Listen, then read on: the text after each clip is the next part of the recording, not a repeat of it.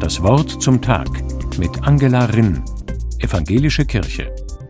Atmen kann man als rein physiologischen Vorgang begreifen. Sauerstoff wird vom Organismus aufgenommen und Kohlendioxid wieder abgegeben. Das ist eine Beschreibung aus biologischer Perspektive. Atmen ist jedoch mehr. Eine Atemtherapeutin hat einmal gesagt, man ist, wie man atmet. Diese Aussage hat Bezüge zum biblischen Verständnis von Atem, denn in der Bibel steht der Atemvorgang für den ganzen Menschen und seine Persönlichkeit. Die Bibel sieht die Verbindung zwischen dem Atem, der in uns strömt, und dem Geist, der in uns atmet. Und wenn wir sagen, dass wir Luft zum Atmen brauchen oder dass uns etwas die Luft nimmt, dann meinen wir mehr als das körperliche Geschehen. Atmen geschieht buchstäblich nicht im luftleeren Raum. Die Räume, in denen wir uns aufhalten und bewegen, haben einen direkten Einfluss darauf, wie frei oder mühsam wir atmen können. Ist der Raum hell und luftig oder vollgestellt und drückend eng eine dumpfe Stube, all das hat Auswirkungen auf unser Atmen und auf unseren Geist.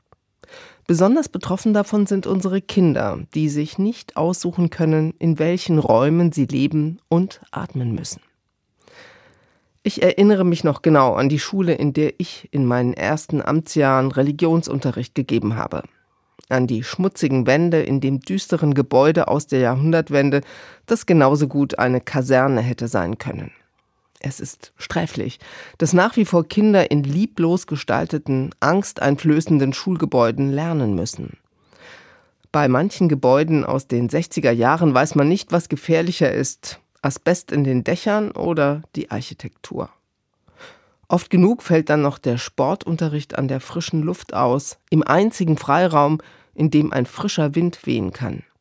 Das ist ein Skandal in einem reichen Land wie der Bundesrepublik. Menschen und besonders unsere Kinder brauchen Räume, in denen sie den Geist der Menschlichkeit atmen und sowohl ihre Lungen als auch ihre Kreativität entfalten können. Wir Menschen, junge und alte, brauchen inspirierende Räume.